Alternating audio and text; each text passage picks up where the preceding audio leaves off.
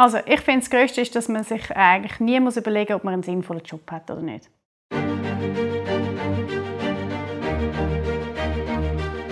Das ist USZ Direkt, ein Podcast vom Universitätsspital Zürich, wo die Mitarbeiterinnen und Mitarbeiter Geschichten aus ihrem Dienst erzählen.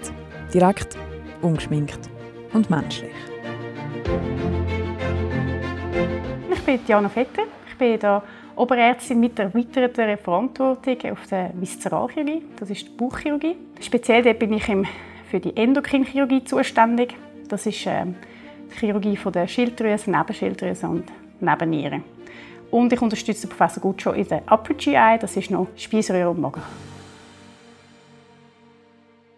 Bei mir ist es so, dass ich drei bis vier äh, Tage in der Woche operieren und einen Tag fix Sprechstunde haben. Sprechstunde heisst, Patienten kommen, dort können wir ja die Fälle besprechen, aber dann planen wir sie dann für eine Operation und dann kommen sie eben einen von diesen anderen Tagen. Ein Operationstag äh, kann sehr unterschiedlich aussehen, weil es kommt sehr darauf an, was man operiert. Also es kann mal sein, dass ich einfach eine Speiseröhre operiere, und das sind dann vielleicht sieben Stunden. Oder aber ich mache eben drei kleinere Operationen neben Nieren, neben Schilddrüsen, Schilddrüsen hintereinander. Um an den Punkt zu kommen, wo Diana Vetter jetzt ist, braucht es viel Ausdauer und Zeit. Einfach nur kurz, anfangen tut es mit sechs Jahren Medizinstudium, dann ist man fünf Jahre als Assistenzärztin oder Assistenzarzt in mindestens zwei verschiedenen Spitälern am Arbeiten. Davon muss ein halbes Jahr auf dem Notfall sein und drei Monate auf der Intensivstation. Um dann den Facharzttitel zu bekommen, muss man dann eine bestimmte Anzahl von verschiedenen Operationen wie Blinddarm oder Gallenblase gemacht haben. Insgesamt 510 Eingriffe. Das heißt, theoretisch könnten alle Fachärztinnen und Fachärzte auf der Chirurgie Eingriffe überall am Körper machen. Sie spezialisieren sich aber im Verlauf meistens auf ein bestimmtes Gebiet, weil die Qualität natürlich viel höher ist, wenn sie bestimmte OPs immer und immer wieder machen. Gerade am USZ ist diese Spezialisierung noch viel zentraler als vielleicht an kleineren Spitälern, weil auch noch Forschung und Lehre dazukommen. Und je besser jemand sich auf seinem Spezialgebiet auskennt, desto eher kann er oder sie dann das Wissen auch weitergeben oder in der Forschung daran arbeiten, neue Behandlungsmöglichkeiten oder Diagnosetechniken zu entwickeln und das Fachgebiet eben zu prägen. Und je höher der Grad der Spezialisierung wird, desto mehr gehen halt die anderen OPs dann irgendwann weg. Ja, also tatsächlich habe ich schon äh, Knie operiert in meiner Ausbildung, aber das ist jetzt schon so lange her, dass ich mir das nicht würde zutun. Und äh, ich finde auch die Spezialisierung macht durchaus Sinn. Also ich würde mir von mir das Knie nicht operieren. also und darum würde ich es auch nicht mehr machen.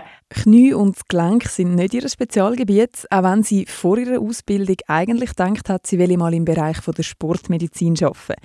Aber schon ganz am Anfang von ihrer Assistenzarztzeit hat sie ganz etwas anderes angefangen spannend zu finden.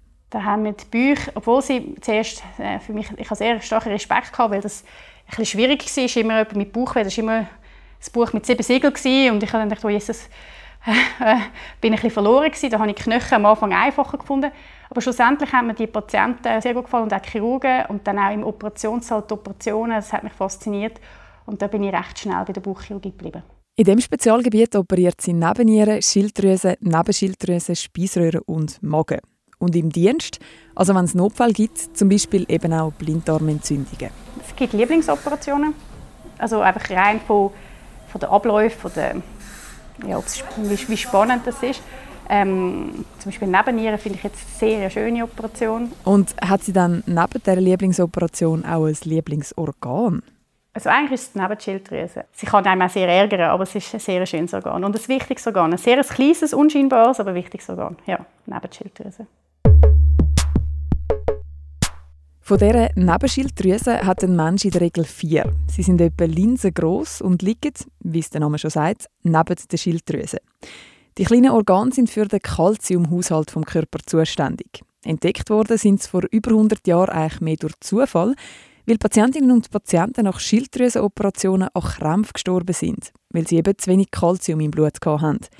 Bei diesen Operationen sind Nebenschilddrüsen entweder stark geschädigt oder mit rausgenommen worden. Das, weil man am Anfang noch nicht gewusst hat, dass es die Nebenschilddrüse überhaupt gibt. Und wo man sie entdeckt hat, hat man auch noch lange nicht gewusst, was sie für eine Aufgabe haben im Körper. Dazu ist gekommen, dass man sich auch lange nicht vorstellen konnte, dass so kleine Organe so eine wichtige Funktion im Körper haben sollen. Die Schilddrüse selber die ist ein schmetterlingsförmiges Organ am Hals, das den Stoffwechsel steuert. Man kann sie tasten, wenn man einfach vorne am Hals anlangt. Operiert werden muss sie zum Beispiel dann, wenn ein bösartiger Tumor drin wächst. Etwas, was Diana Vetter immer wieder sieht. Das war eine junge Patientin, ähm, hat einfach einen Schilddrüsenknoten getastet, hat sich vor sich hergeschoben, dann beim Hausarzt abklären lassen. Und im Ultraschall hat es aussehen wie ein verdächtiger Schilddrüsenknoten, also verdächtig auf Tumor, auf bösartigen Tumor. Ähm, dann ist das punktiert worden und tatsächlich Zellen von einem bösartigen Schilddrüsenkarzinom. Und die, wir haben dann die abklärenden Ärzte angerufen und wir haben dann geschaut, dass wir die Patientin wirklich am Tag darauf schon außerplanmäßig sehen, um sie so ein bisschen abholen. Oder? Weil das ist klar, da ist jetzt jemand jünger, sein Leben, das Leben völlig gerade so mal rasch aus der Bahn geworfen, mit einer Diagnose, was heißt das für mich, kann man das behandeln, wie muss man das behandeln, muss ich operiert werden, habe ich Komplikationserwartung, kann das wiederkommen. Also es sind einfach den ganzen ähm, Sturm natürlich und dann einfach die grundsätzlichen existenziellen Ängste, die dann aufkommen. Und äh, wichtig ist dann auch, eben die an die Hand zu nehmen und auch gerade zeitnah einen Termin zu geben. Das ist dann alles bei dieser Patientin auch so gewesen. hat zeitnah einen äh, Termin bekommen, ist auch ohne Komplikationen operiert worden und ist jetzt in der Tumornachsorge. Für Schilddrüsentumore gibt es am USZ ein sogenanntes Tumor Board. Eines von insgesamt rund 20 von diesen Boards in verschiedenen Spezialgebieten. Dort sind Expertinnen und Experten aus unterschiedlichen Fachbereichen drin, die vor allem die komplizierten Fälle besprechen und sich darüber austauschen. Das Schilddrüsenboard wird geleitet von Endokrinologen und Nuklearmedizinern, also Spezialistinnen und Spezialisten für Hormon- und Bildgebung der Organe. Im Board sitzen neben Chirurginnen und Chirurgen zum Beispiel noch Vertreter und Vertreterinnen aus der Onkologie, Radiologie oder Pathologie. In diesen Boards geht es darum, die bestmöglichen Behandlungsmöglichkeiten für Patientinnen und Patienten zu finden. Übrigens, der Holger Moch ist ein Pathologe, der auch in so einem Tumorboard sitzt. In einer anderen Episode von dem Podcast erzählt er von seinem Alltag und erklärt, wie die Pathologie mit der Chirurgie zusammenarbeitet. Aber zurück zu Diana Vetter und der jungen Frau, die eben mit einem Schilddrüsentumor auf ihrem OP-Tisch gelegen ist. Und sie hat eben die Rückmeldung dann so gegeben, nachher, dass sie sich sehr gut aufgehoben gefühlt hat und ähm, dass das ganz wichtig für sie, sie, sie sei, also die Termine und alles, den Plan zu haben, dass sie sich immer an dem Plan können festhalten und ja, das sind dann eben auch sehr schöne Rückmeldungen, die mich dann auch freuen. Und dann hat sie noch gesagt, dass sie die Narben schön findet und auch das ist zwar, wenn man einen Tumor hat, wahrscheinlich nebensächlich, aber es ist ja das, was am Schluss irgendwie das Leben lang irgendwo durch dann bleibt, sichtbar ist und einem auch an die Erkrankung erinnert und ähm, dann ist das auch noch schön, wenn das dann auch noch stimmt. Also mir ist es wichtig, dass Patienten wissen, wo sie stehen und was jetzt als nächstes ansteht und vor allem, wenn sie, wenn sie in einem grossen Gefühlssturm sind, weil sie vielleicht gerade eine Diagnose bekommen haben. Die Patientinnen und Patienten abholen, ihnen genau erklären, wie es weitergeht und ihnen so ein bisschen die Angst nehmen. Das ist der Diana Vetter wichtig. Aber sobald jemand auf ihrem OP-Tisch liegt, muss sie den emotionalen Teil auf die Seite schieben.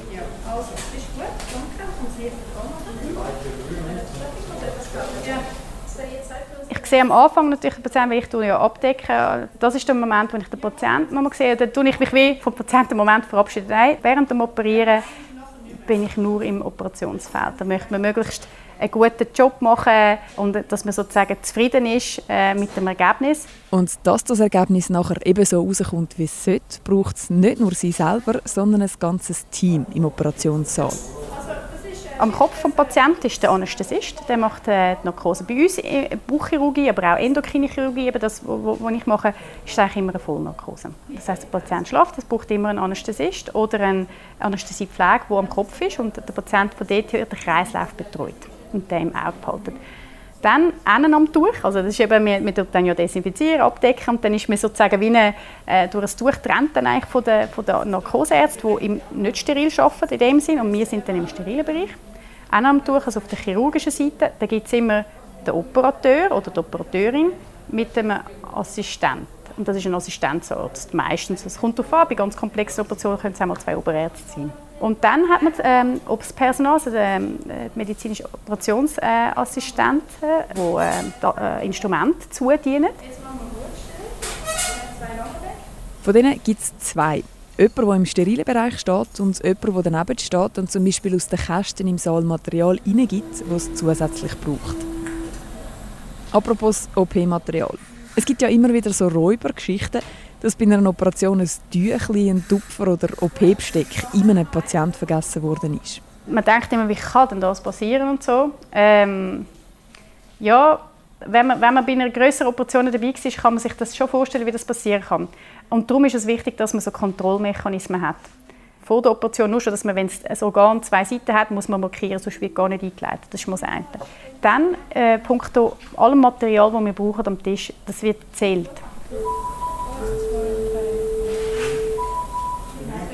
Es ist vorne zählt und es wird am Schluss der Operation zählt. Und das ist durchaus immer wieder, es fehlt etwas und dann muss man da schauen und dann muss man im schlimmsten Fall zum Beispiel den Bauch nochmal aufmachen und schauen. Aber meistens findet man es dann, ist es irgendwie ein bisschen runtergerutscht oder irgendwo etwas so, muss man das nicht. Aber das ist ganz wichtig und wenn etwas nicht stimmt, dann muss man suchen, bis man es gefunden hat. Und das gilt nicht nur für kleines Material wie eben Tücher oder Tupfer, sondern auch für das ganze Operationsbesteck. Das wird übrigens immer in gerade Zahlen in die Körper im Operationstisch gelegt, dass es schneller auffallen wenn etwas fehlt. Und eben, so eine Operation die kann manchmal eine Stunde gehen, manchmal aber eben auch sieben Stunden. Und das ohne Unterbrüche und die ganze Zeit voll konzentriert. Das ist eben lustig, wenn ich sage sieben Stunden. Die erste Reaktion ist immer, ja, kann man das aushalten? Musst du nicht aufs WC oder ähm, etwas essen, etwas trinken? Und ich habe einmal etwas müssen trinken und das war, als ich irgendwie vorne eine Pizza gegessen habe, die sehr salzig war und ich fast verdurstet. Und dann habe ich jemanden mal fragen, ob mir irgendwie ein Glas Wasser unter der Maske, ich bin dann rasch weg. Aber sonst eigentlich nie. Es ist, offensichtlich gewöhnt man sich da. Es ist eine Einstellung. Wenn ich jetzt daheim wäre, könnte ich nicht den ganzen Tag nichts essen. Da würde ich irgendwie die ganze Zeit in den Kühlschrank gehen oder so. Aber im Obsinne stört mich das überhaupt nicht. Irgendwie stellt sich das ein. Ja. Aber es wäre auch kein Problem. Also man kann wirklich durchaus in einer langen Operation sich mal auslösen lassen und seinen Bedürfnissen entsprechen. Es sind nicht nur manchmal lange Operationen, sondern häufig auch sonst lange Tage, die man als Chirurgin oder Chirurg hat. Überhaupt ist es ein Job, der einem auch wenn er einem viel gebe, viel abverlangt.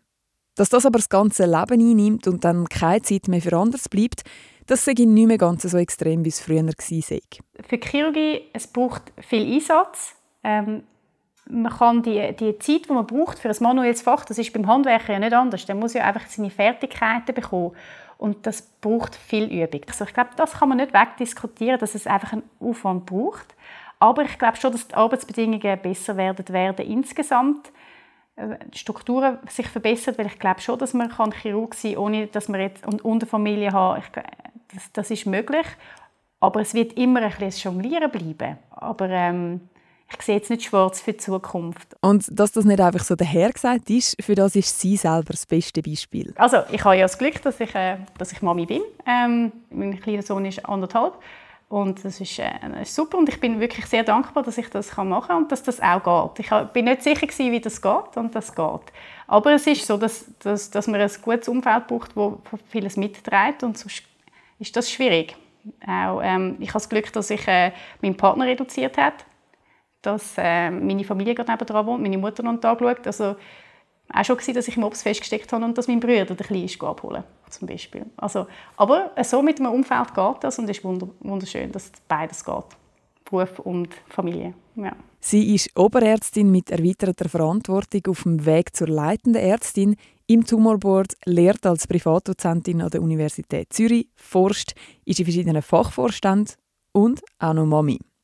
Es ist eine rechte Herausforderung, um das alles unter einen Hut zu bringen. Und eben, Chirurgin sein sei absolut nicht ohne. Aber gleich wir sie nichts anderes machen Das Gesamtpaket ist ein sehr schöner Beruf. Also ich finde, das Größte ist, dass man sich eigentlich nie muss überlegen muss, ob man einen sinnvollen Job hat oder nicht. Kann es mal sein, dass wir einfach jemanden mit unserer Operation ähm, heilen, von schwer krank zu gesund. Das sind schöne äh, Erfolgserlebnisse und wenn man das dann anbieten und die Patienten betreuen, das ist etwas, wo ähm, wo, wo schön ist, äh, sich einen gewissen Stress mit sich bringt auch, aber auch sehr viel zurückgeht. Also es ist einfach ein schöner Beruf und nicht zuletzt ist natürlich auch das Handwerk, wo, ähm, wo mir persönlich sehr viel Spaß macht.